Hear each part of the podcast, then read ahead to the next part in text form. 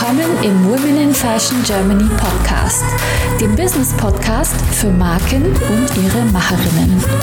Von mir, Sibel Rozart und mit spannenden Talkshow-Gästen. Hallo, Hallöchen, wie geht es euch? Ich kann euch sagen, wie es mir geht. Und zwar war ja letzte Woche Berlin Fashion Week und ehrlich gesagt bin ich die Woche drauf immer ziemlich platt von den ganzen Eindrücken, vom Blitzlichtgewitter, von den spannenden Begegnungen und den großartigen Gesprächen. Und dieses Mal haben wir ja auch noch unser eigenes Event organisiert, nämlich unseren Secret Garden im So Berlin der Stohe. Und ich muss euch sagen, Ihr rockt, ihr seid die Besten. Vielen Dank an alle Beteiligten, Helferlein, Aussteller, Ausstellerinnen, an unseren grandiosen Location-Partner, an unsere fabelhaften Gäste und ganz besonderen Dank an meine Fantastic Partnerinnen Crime, Victoria Geiser. Unser Event war ein Riesenerfolg und ihr alle habt dazu beigetragen, dass unser Traum Realität geworden ist und dazu, dass wir alle eine richtig gute Zeit im Secret Garden hatten. So richtig glauben können wir es noch nicht. Ich glaube, das kommt jetzt so nach und nach, wenn die Aufgaben weniger werden und wir mehr Zeit zum Reflektieren haben. Aber eins ist jetzt schon klar, gemeinsam sind wir unschlagbar. Auch noch ein ganz herzliches Dankeschön an euch da draußen, die ihr jetzt gerade zuhört und unseren Sofa-Talk zwar wahrscheinlich nicht live und vor Ort erleben konntet, aber dafür jetzt heute diese Folge hört, in der es um Synergieeffekte zwischen Online und Offline geht, also darum, wie Marken und ihre Zielgruppen von beiden Kanälen profitieren. Wir haben vier unserer tollen Secret Garden AusstellerInnen für euch ins Gespräch gebeten, also zu unserem Sofa Talk eingeladen, äh, der wie gesagt live in unserem Secret Garden Showroom stattgefunden hat. Und wir haben sie gebeten, uns jeweils einen ganz persönlichen Einblick in ihren eigenen Umgang mit äh, ihrem Social Media Kanal und mit ihrem Online-Auftritt zu geben. Und ich kann euch verraten, alle haben sehr spannende Argumente für ihre Entscheidungen und Umsetzung und auch jeweils andere Herausforderungen, die daraus entstehen, weil sich ihr Business trotz der vielen Gemeinsamkeiten dann doch voneinander unterscheidet. Aber hört selbst, lasst euch inspirieren, nehmt wie immer mit, was euch bei eurem Business voranbringt und jetzt viel Spaß beim Reinhören. Würde ich direkt anfangen mit meinem ersten Gesprächspartner, dem wundervollen Justin Reddick. Justin, magst du dich kurz vorstellen, äh, ja. sagen, wer du bist und was du machst? Genau, hallo, Sibel, ich freue mich dabei zu sein. Vielen Dank. Ähm, mein Name ist Justin Reddick und äh, ich bin ähm, ja, Modedesigner hier in Berlin gebased, zusammen mit meiner Geschäftspartnerin Wiener von Greifenberg. Und wir haben die Marke Maison Esme gestartet, gelauncht. Jetzt, das ist die erste Fashion Week unter dem Label. Und wir produzieren sozusagen Métier d'Art, äh, so wie man es aus Paris kennt, in Berlin. Das sind handgemachte, ähm, ja, hauptsächlich Bouclé-Sachen, äh, die wirklich von Pike auf von Hand gemacht sind, bis ins kleinste Detail mit Seidenfutter, mit handgemachten Worten, alles abgestimmt. Das, der Fokus liegt auf dem Handwerk und das ist das, was es heutzutage nicht so leicht zu finden gibt und deswegen ist es unser Bestreben, das einem Konsumenten nochmal nahezubringen.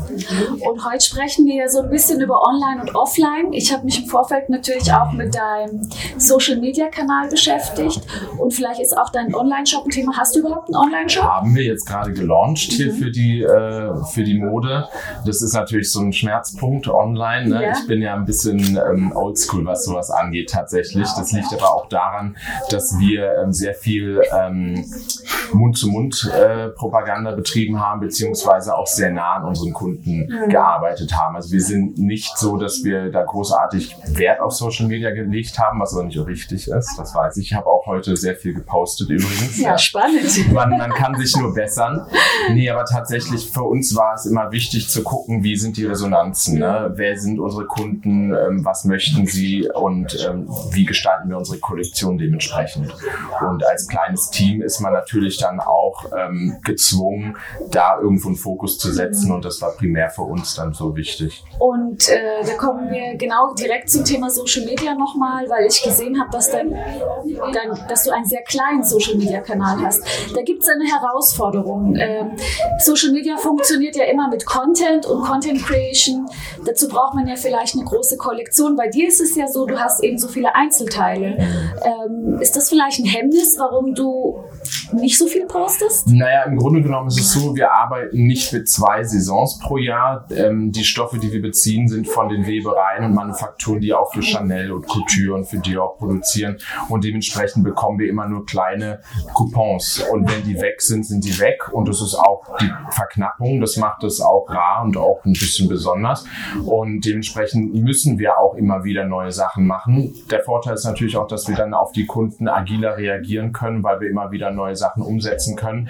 Und ähm, sicherlich müsste man natürlich mehr Content machen. Ähm, aber es ist halt ein Tempo, den man da einhalten muss. Und mein Problem, so war es schon als Kind immer gewesen, auch im Kunstunterricht. Ich habe es gehasst, wenn die Lehrer immer äh, einmal um die Klasse gelaufen sind und einmal über die Schulter geblickt haben. Wenn das Ding nicht fertig ist, wollte ich das nicht zur Schau stellen, weil da wollte ich das auch nicht vor Kritik stellen. Allerdings könnte das ja auch spannend sein, weil dann würde man die Entstehung sehen. Ja, ja, absolut. Ich glaube, diese Nahbarkeit ist schon etwas, was Social Media Ja. so auch bewirken kann. Ähm, da muss ich wahrscheinlich ein bisschen an mir arbeiten tatsächlich, weil bei mir ist es so, das ist so ein, man sagt so ein perfektionistischer Trieb oder ein Drang. Ähm, das ist fast eine Besessenheit. Und ähm, ja, und das ist, glaube ich, tatsächlich etwas, was mich bei Social Media so ein bisschen hemmt, weil ich denke mir, oh, ist der Content gut genug, ist er hochwertig genug, ist es das, was die Leute vielleicht sehen wollen? Und man muss sich dann auch ein Stück weit zwingen, sukzessive ein Post nach dem anderen oder eine Story nach dem Ja, die Frage ist, wie viele macht man dann, wenn man anfängt? Wie viel muss man dann posten, Ja, dass es erfolgreich ist? Ja, na, sicherlich. Und ich glaube, je aktiver man ist, desto besser. Aber die, mit einer Kamera oder einem Handy durch die Stadt zu laufen und da irgendwelche Stories ganz live, das ist also nicht so wirklich die Rolle, die ich in meinem Leben wünsche. Da gibt es andere, die das vielleicht besser können wie ich. Aber ja, also nicht, dass ich es schlecht finde. Ich bewundere das. Aber für mich persönlich ist das so eine Sache, wo ich mir denke, da kommen wir albern vor. Und deswegen denke ich, na, hör auf, wer will das sehen? Ne? Ja, ich finde ganz wichtig, es muss auch authentisch sein. Und wenn du das nicht fühlst, Ja. dann kannst du es auch nie so rüberbringen, Absolut. wie es eigentlich rüberkommen soll. Ja? Absolut, ja. Verstehe ich dich schon. Nee. Ja, deswegen, äh, und Perfektionismus ist eben auch so, ja, ich glaube, kann es sein, dass das dann vielleicht auch dazu führt, dass du eben sagst, bevor es perfekt ist, poste ich nichts, deswegen postest du einfach weniger. Absolut, ja. Ja, nee, nee, das ist tatsächlich so. Und ähm, man will, äh, es ist ja, Instagram ist etwas optisch, optisches, wo man sagt, das ist ja eigentlich was Schönes. Man präsentiert sich und bestenfalls die Produkte, aber im Grunde genommen stellt sich ja jeder dar. Es ist ja, heutzutage gibt man keine Visitenkarte, sondern man sagt, find mich auf Instagram zum Beispiel. Zum Beispiel. Und insofern ist ja der Druck, etwas gut zu machen, entsprechend hoch. Und ich bin auch nicht derjenige, der irgendwie auch Selfies von mir macht und so weiter. Ne? Man kommt ja, ich weiß nicht, Silke, bist du auch bei, bei Instagram? Kriegst du auch, ich, ich schalte das Ding an, krieg dann irgendwelche Feeds von irgendwelchen halben nackten Männern. kenne. Aber man denkt sich, mein Gott, dann kriegst du eine halbe Depression. Das sind immer die schönsten Menschen, die man da sieht. Und dann, also die hässlichen werden ja nicht angezeigt. Ne? Ja, Und wenn so- sie hässlich sind, schicken sie schöne Fotos. ja, ja, genau. Wir sind dann gelaufen über drei Filter und so weiter. Und da bin ich auch wieder zu oldschool, dass ich wüsste, wie das geht. Ne? Nee, nee, also ähm, ja, das ist schon, ist schon schwierig für mich da äh, zu sagen, okay, das ist jetzt hochwertig genug, um das zu posten. Da ist mir bewusst. Aber ich muss auch sagen, das muss sich ändern, weil es ist ja, Digitalisierung ist etwas, das geht nicht an einem vorbei. Man muss da schon mitfließen, weil ne, das ist ja tatsächlich. Also wir sind ganz gespannt auf Justins äh, Social Media Entwicklung. Genau. Du hast zwei Kanäle, oder? Wie heißen die? Genau, einmal Maison Esme und einmal Justin Reddick. Wir sind gerade so ein bisschen im, äh, im Wandel, ähm, dass ich unter meinem Namen auch ähm, eine neue Männerkollektion mache, die stilistisch ähm, ganz anders ist und daher ist das beides getrennt und Maison Esme richtet sich dann wirklich schwerpunktmäßig auf Bouclé, auf Tweed, auf dieses äh, Stil Parisien sozusagen und ähm, genau. Ja, dann haben wir jetzt bestimmt vielleicht 20 mindestens äh, Follower mehr bei dir. Ich hoffe sehr, ja. Ja, und wir beobachten einfach mal, was der Justin Justin so macht. Und ich würde äh, dann das Wort dir übergeben, liebe Silke. Ja. Vielleicht erzählst du auch kurz, wer du bist und was du machst. Sehr gerne. Liebe Sibel, liebe Mitdiskutanten, freue mich, dass ich heute hier bin. Und ähm, zu mir selbst, ich heiße Silke Leicht, ich führe mit meinem Mann zusammen unsere Firma Juwelier Leicht. Wir sind Familienunternehmen in zweiter Generation und betreiben elf Juweliergeschäfte in Deutschland, unter anderem in Berlin, in Dresden, auf dem Traumschiff, ehemaligen Traumschiff MS Deutschland. Genau. Und äh, wir führen auf der einen Seite individuelle Schmuckstücke aus unserer eigenen Meisterwerkstatt und auf der anderen Seite internationale Marken wie Chopin, Wellendorf, Rolex, Omega.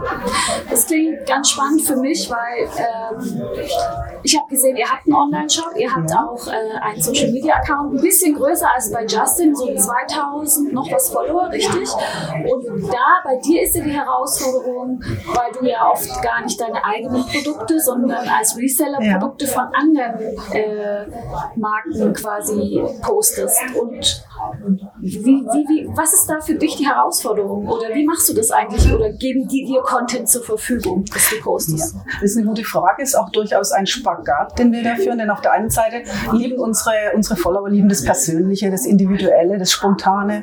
Wir äh, produzieren auch sehr viel Content aus Events, aus Shootings und so weiter. Aber die großen Marken, die geben natürlich den Content vor. Und der ist sorgfältig und lange im Voraus geplant. Klar, wenn Chopin eine Kampagne mit Julia Roberts macht, die ist Monate zuvor bereits in Vorbereitung. Und da ist es Spontanität, die fehlt dann natürlich, denn dann rollt eine große Maschinerie und dann wird es vorgeplant und dann läuft vielleicht, ich hatte das Beispiel dir erzählt am Telefon, läuft die Kampagne für äh, die James Bond äh, Uhr, den James Bond Schmuck an, aber der Film kommt gar nicht, weil er wegen Corona verschoben wird. Und, und zwar um anderthalb Jahre. Habt ihr es gepostet dann, schon? Dann läuft, man kann das dann irgendwann stoppen, aber es läuft dann halt leider ins Leere und das ist dann schade. Das ist schade. Aber ihr macht schon auch eigenen Content? Wir machen sehr viel eigenen Content, ja. Wie gesagt, äh, Events, äh, Kundenveranstaltungen, Shootings, ähm, auch mal ganz äh, spontane kleine Shoots in den, in den Geschäften der Mitarbeiter und das kommt immer super gut an bei den Kunden, weil es eben sehr authentisch ist und nicht irgendwie gekünstelt. Ich glaube, auch hier ist, ich komme immer wieder drauf zurück, so Authentizität ist eigentlich so, ja, äh, das, was, was die Nahbarkeit schafft und wo wir dann einfach auch, äh, glaube ich, unsere Zielgruppe erreichen. Ja? ja, das ist ja die Frage, wie sieht unsere Zielgruppe aus? Du hattest gerade von deiner Zielgruppe gesprochen, genau. Justin. Unsere Kunden sind, ich sag mal, in den besten Jahren zwischen 40 und 70. Sind die überhaupt auf Instagram? Das sind keine Digital Natives, aber die sind immer mehr auch auf Social Media unterwegs, gar keine Frage. Facebook, aber auch Instagram. Und die informieren sich über das Internet, klar, die lassen sich unterhalten über unsere Social Media Kanäle. Und wenn wir es gut machen, dann schaffen wir ja, Lust, Anreiz, ins Geschäft zu kommen und zu kaufen. Natürlich haben auch wir einen Online-Shop und bauen den immer weiter aus. Aber bei Schmuck kommt es ja auf die Haptik an, die Wertigkeit ja. und, und die Optik. Und es lässt sich eben kein Schmuckstück für 10.000 Euro, sage ich jetzt mal, online verkaufen. Denn der Kunde möchte es anprobieren, der möchte sehen, wie passt es zu mir, wie fühlt es sich an. Ist bei dir auch so, Justin, genau. Das ist ja auch, kommt ja. vielleicht auch ein bisschen aufs Preissegment an. Natürlich. Ist bei euch irgendwie Facebook stärker als äh, Instagram? Weil du sagtest, äh, Digital ja, müsste ich jetzt mir die Zahlen nochmal anschauen. Ich würde sagen, Facebook ist ähm, sehr interessant für uns, aber über Instagram lassen sich einfach die Stories und so weiter sehr viel einfacher die Optik rüberbringen. Ja. Spannend. Ja. Um, Anina, ich würde dir jetzt das Wort übergeben. Es passt gerade so gut. Ähm, erzähl doch mal, wer du bist und was du machst. Ja, liebe Sibel, erstmal vielen Dank für die Einladung zu dem Talk. Mein Name ist Anina Tiefenbacher. Ich habe äh, Ende 2013 mit Alessandra Lehmann unser Label gegründet. Und äh, neben unserer Freundschaft hat uns eigentlich die Leidenschaft für Mode und Accessoires verbunden. Und wir hatten die Idee einer wandelbaren, zeitlosen Tasche. Und das ist eigentlich unser Konzept, was uns bis heute äh, begleitet hat, nämlich die Tasche, die jeder hat mit Acrylketten oder mit Makramee-Straps äh, zu kombinieren und dadurch immer einen anderen Look zu entwerfen. Und äh, wir haben keinen eigenen Shop, aber wir vertreiben unsere Produkte über circa 70 Geschäfte in Deutschland, Österreich und in der Schweiz. Und uns war es sehr wichtig, dass wir wirklich fair und sehr hochpreisig äh, produzieren lassen und haben dann kleine Manufakturen in Italien ausgewählt. Und wie hoch oder wie, wie viel Follower habt ihr? Ich glaube so 5.000, 6.000 Ja, auf Instagram. sowas. 5.500, genau. Genau, und das ist ja bei euch schon ein anderer Schwerpunkt als bei den zwei Vorrednern. Ja, also uns ist es ganz wichtig, dass man natürlich zum einen die Zielgruppe ähm, gut abholt und das macht man sicherlich auch online über Instagram oder Facebook, um einfach auch die Produktpalette zeigen zu können. Aber wir arbeiten sehr eng mit dem Einzelhandel zusammen. Ich denke, das ist auch wichtig. Ähm, gucken auch, dass wir in den einzelnen Standorten und Stadtvierteln wirklich ein oder maximal zwei Geschäfte haben, die unsere Kollektion dann vertreten und ähm, dass jeder profitiert. Wir haben Influencer oder Kooperationspartner und die Kunden nehmen Anregungen über Instagram oder Facebook wahr, kaufen dann aber oftmals in den Geschäften, weil sie auch, wie bei dir, Silke, dann die Haptik einfach spüren müssen von Klar. der Tasche. Nur arbeitet ihr ja auch ganz intensiv mit ähm, Influencern. Vielleicht magst du da ein bisschen erzählen, wie ihr da vorgeht. Das ist in den letzten zwei Jahren äh, ausgeprägter geworden, äh, dass wir Kooperationspartner haben und auch jetzt schon seit ein, zwei Jahren mit denen eng zusammenarbeiten. Und die bekommen dann von uns wirklich neue Taschen, Makramee-Straps und Acrylketten und ähm, zeigen das entweder bei Instagram in Reels oder Post oder Stories. Und viele Geschäfte greifen das dann auch auf. Und das, dieser, dieses Zusammenspiel ist, glaube ich, wichtig. Und merkt ihr das dann direkt nach so einer Kampagne gleich danach mit so einer Influencerin, dass sich da was tut online in den Ja. Sales? Wir bekommen sofort spürbar. relativ viele Bestellungen, das ist schon spürbar. Ähm, und auch, glaube ich, für die Geschäfte, die nutzen oder fragen uns dann auch, ob sie vielleicht den Content nutzen dürfen oder zeigen teilweise auch selber Reels. Und äh, so hat der Kunde wirklich äh, die Möglichkeit, überall eigentlich das Produkt zu kaufen. Und gibt es noch einen Spagat zwischen bei dir zwischen Online und Handel? Weil manchmal höre ich, dass der Handel beleidigt ist, wenn man online das Gleiche verkauft wie im Geschäft. Gibt es da irgendwie Unsere Schwierigkeiten? ist besonders in den letzten zwei Jahren, ähm, auch durch die Pandemie, sind natürlich viele Kunden, die direkt bei uns auch bestellt haben. Ich glaube, es ist ganz wichtig, dass man eine einheitliche Preispolitik hat und dass man in seinem eigenen Online-Shop keine günstigeren Preise hat als der, als der äh, Einzelhandel und dass das Zusammenspiel ehrlich ist und dass man alle ins Boot hält. Ja, weil ich habe auch schon gehört, dass manche zum Beispiel online eine andere Kollektion verkaufen als im Handel, weil dann manche bestehen drauf, dass man da eben noch mal ein bisschen was anderes sieht.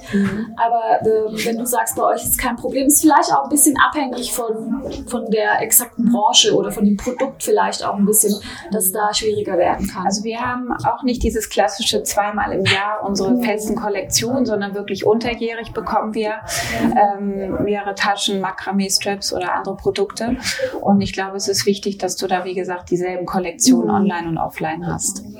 Interessant. Ja, dann würde ich direkt mal überleiten zu jemand, zu Erwin Kral, der auch wieder ein Verfechter ist oder beziehungsweise noch einen ganz kleinen Kanal hat, noch, weil seine Prioritäten, aber erzähl selber. Jetzt stell dich doch bitte erstmal vor, lieber Erwin. Ja, vorweg äh, herzlichen Dank für die Einladung. Ich bin wahnsinnig gern von Wien aufgebrochen in schöne äh, Berlin und ähm, dass ich hier im Secret Garden äh, ein Teil der Aussteller sein darf. Freut uns auch sehr. Wahnsinnig gefreut, vor allem hier jetzt bei dem äh, Podcast äh, mitwirken zu dürfen und teilnehmen zu dürfen.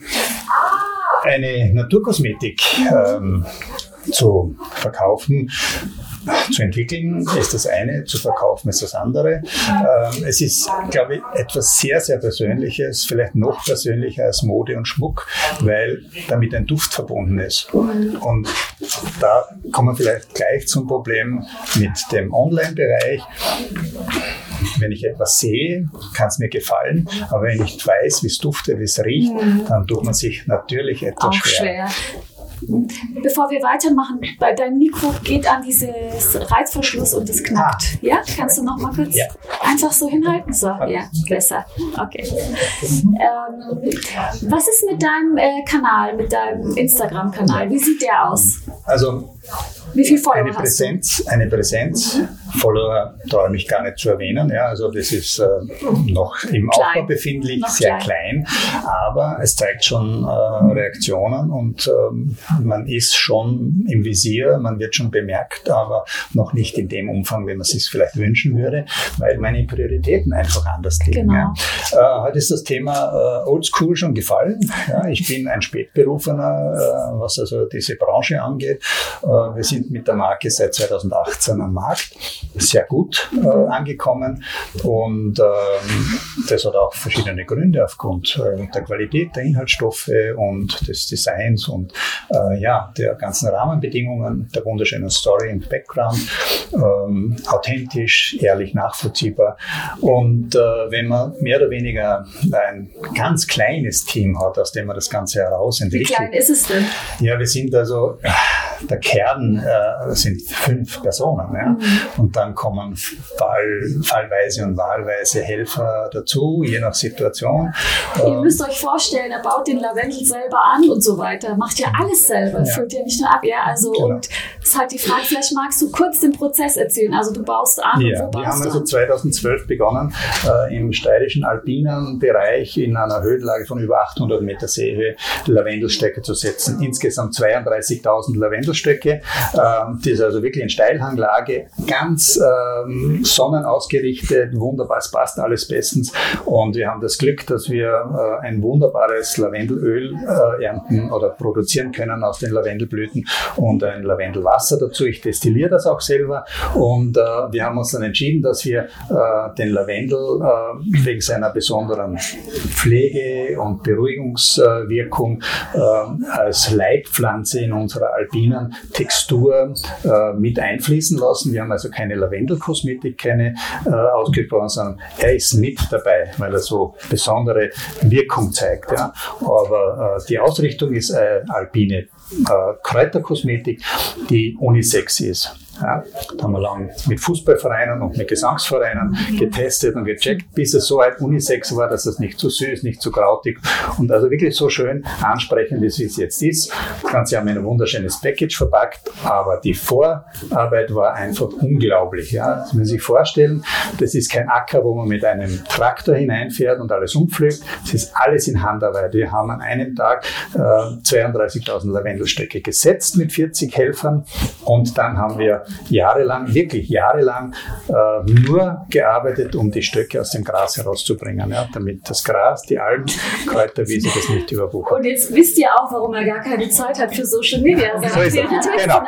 Das stimmt wirklich, ja. Es kommt, Und ich glaube, da hat man Ja. auch keine Lust, sich an den Computer zu setzen irgendwie, oder? Naja, man muss ja für andere Tätigkeiten am Computer sitzen und es geht also auch um Akquise und äh, das muss auch äh, hauptsächlich von mir gemacht werden. Das mag ich gerne, weil ich den persönlichen Kontakt sehr schätze und weil ich glaube, dass es wichtig ist, diese ähm, äh, Kosmetik ist Vertrauenssache ja? und äh, Markenaufbau ist auch Vertrauenssache und wir haben das sofort gemerkt, es ist uns Gott sei Dank relativ rasch gelungen, äh, gleich nach dem Markt, Markteintritt ähm, einen Referenzbetrieb an Land zu ziehen, die einfach uns begeistert ins Haus aufgenommen haben. Das ist eben das 17. weltbeste Restaurant. Wahnsinn. Ähm, 70 das Steirereck, Beste. das Steirereck ja, mit einem Standort in Wien im Stadtpark und mit, einem, äh, mit einer ähm, Dependance sozusagen einer großartigen, äh, mit einem Wirtshaus, mit entsprechenden ähm, Nächtigungsmöglichkeiten in Spitzenqualität. Also dein Vertriebsweg ist primär über Hotellerie zu gehen. Spitzenhotellerie, Genau. Spitzengastronomie, Apotheken, dann äh, tolle Standorte, Naturkosmetik, Shops, äh, Stores. Und online verkaufst du wahrscheinlich an die, die das mal im Hotel schon gesehen und genutzt haben. Ja. Die können wahrscheinlich dann, Genau, das sind eigentlich Online-Shop und äh, da wären wir schon beim Thema. Nicht? Also das folgt auf den persönlichen äh, Bereich, der vorher stattgefunden hat. Ja? Ja. Das zieht sich einfach nach. Wir haben jetzt Prioritäten gesetzt, mussten Prioritäten setzen, haben ein junges Team äh, ins Boot geholt, die sich jetzt bemühen, also diese Social-Media-Kanäle intensiver zu bespielen und ähm, ja, diese. Message Das zu ist so eine verbreiten. Message, das ist die zweite Message, die interessant ist, neben dieser Authentizität beim Marke aufbauen, dass man sich halt auf die Punkte konzentriert, die Tätigkeiten, die man gern und gut macht und das andere einfach, wenn die Zeit kommt, delegiert Genau. und in andere Hände gibt. Ja, vielen Dank erstmal an euch für den Einblick, den ihr uns gegeben habt. Ja, schön. Möchtest auch du mit deinen vorhandenen Potenzialen, Fähigkeiten und Kenntnissen deine unverwechselbare Marke im Fashion- und Lifestyle-Segment aufbauen? Ich helfe dir gerne bei der Gründung deiner eigenen Marke, biete dir meine Erfahrungen, meine Plattform und den Zugang zu meinem exklusiven Netzwerk. Triff jetzt deine Entscheidung und vereinbare dein kostenfreies Vorgespräch auf womeninfashion.de slash mentoring.